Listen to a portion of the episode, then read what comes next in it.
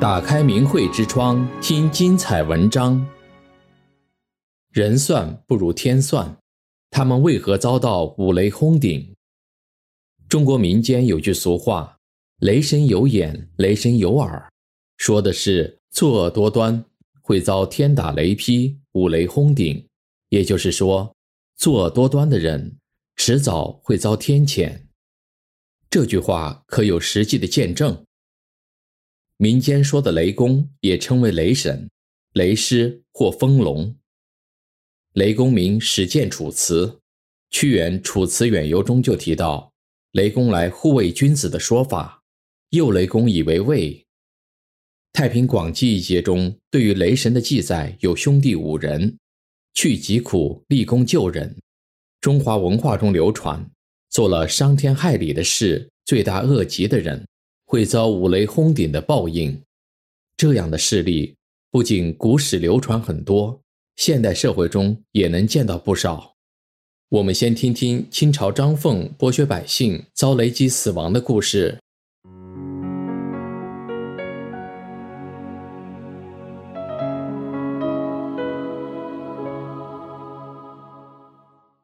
在《太上感应篇例证》中有这样一则故事：清代时，张凤通晓法律诉讼，很有口才和文笔，又对辖内的田赋及户口了如指掌。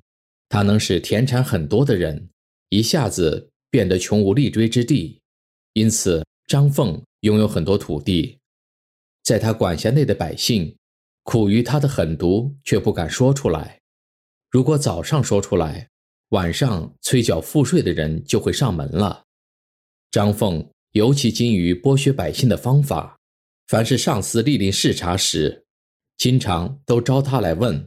没过多久，上司就会和他握手言欢，最后还全部都得听他的使唤。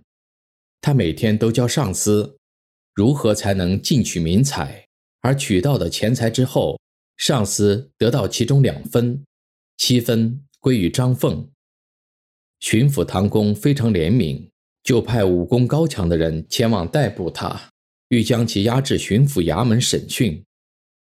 在押解途中，张凤用重金企图贿赂，但不被接受，于是就设计逃走。逮捕他的人也来不及追他。当时四野空旷，万里无云，突然之间，东边响起了一声恐怖的巨雷。张凤则被击毙在西边，人们都说这是因他害民遭到了报应，是天打五雷轰的现实报应。下面再听几则发生在现代、残酷迫害法轮功修炼者的罪大恶极的人遭到五雷轰顶报应的故事。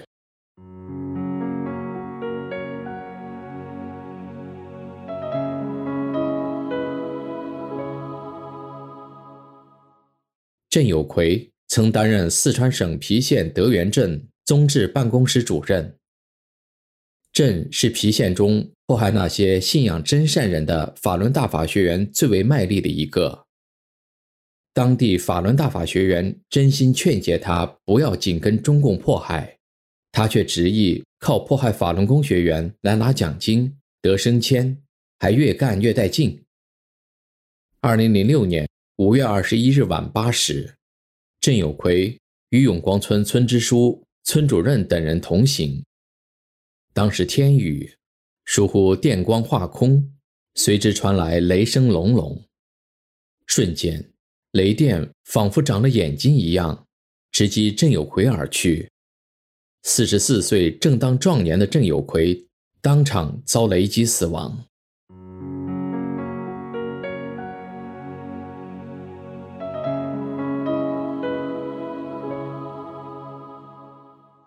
原辽宁省康平县法院副院长、审判委员会委员陈锦强，在执法的工作岗位上，大力歪曲事实，诬陷入罪，冤判法轮功学员。二零一零年二月十日，陈锦强和刑事厅厅长范斌等人非法操作，诬判法轮功学员王金凤七年，李小平三年冤狱。一个月后，范斌。因涉嫌收取黑社会组织贿赂，被刑事拘留。陈锦强也涉案，然而因为当时他开车出了车祸，住进医院，一时以此借口躲过了受贿案的追究。陈煞费苦心打通关系，最终被轻判缓刑，开除公职。四年后，就在二零一四年八月十五日，陈锦强一早前往水库去钓鱼，就在路上，陈锦强遭雷击毙命。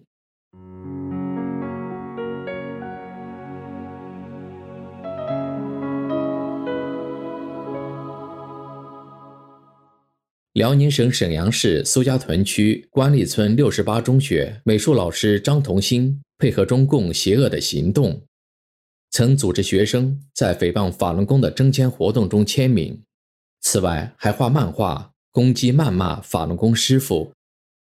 二零零三年八月十一日，在张同兴钓鱼时，突然天降大雨，张同兴躲在一棵树下避雨，谁知一阵电光雷响。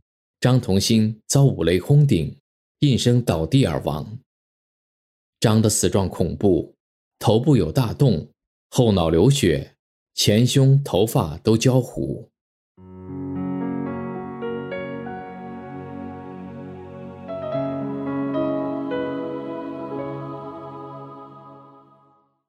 黑龙江省哈尔滨阿城市涤伦厂的刘明学曾污蔑法轮功。二零零一年六月。他在深圳的一个游泳池中游泳，当场被雷劈死。山东省莱西市江山镇财政所负责人李忠德，二零零零年春，他写诗歌攻击法轮功，发表在《江山月报》上。到了夏天，他在地里干活时，遭雷击死亡。广东省清远市退伍军人唐超全参与迫害法轮大法和法轮功学员。二零零二年，清远市办邪恶的洗脑班，用精神与肉体的双重摧残，强迫法轮功学员放弃正信。第二季洗脑班结束后十多天的一个晚上，谭超全被雷电击倒的大树打中头部，失去记忆，成了一个弱智人。当地知晓上述事例的人都说道：“人一举心动念，神明惧之，可见害人的恶因。”是种不得的呀。回到开篇所说的“雷神有眼，雷神有耳”，诽谤正法、陷害正信者，终遭天谴；迷途能知返的，神也明见，也许尚有将功补过的机会。无论以任何名义迫害善良的法轮功修炼者，都是违法犯罪行为。这些伤天害理的罪行，一定会受到追溯、严惩。接受历史的审判。订阅明慧之窗，为心灵充实光明与智慧。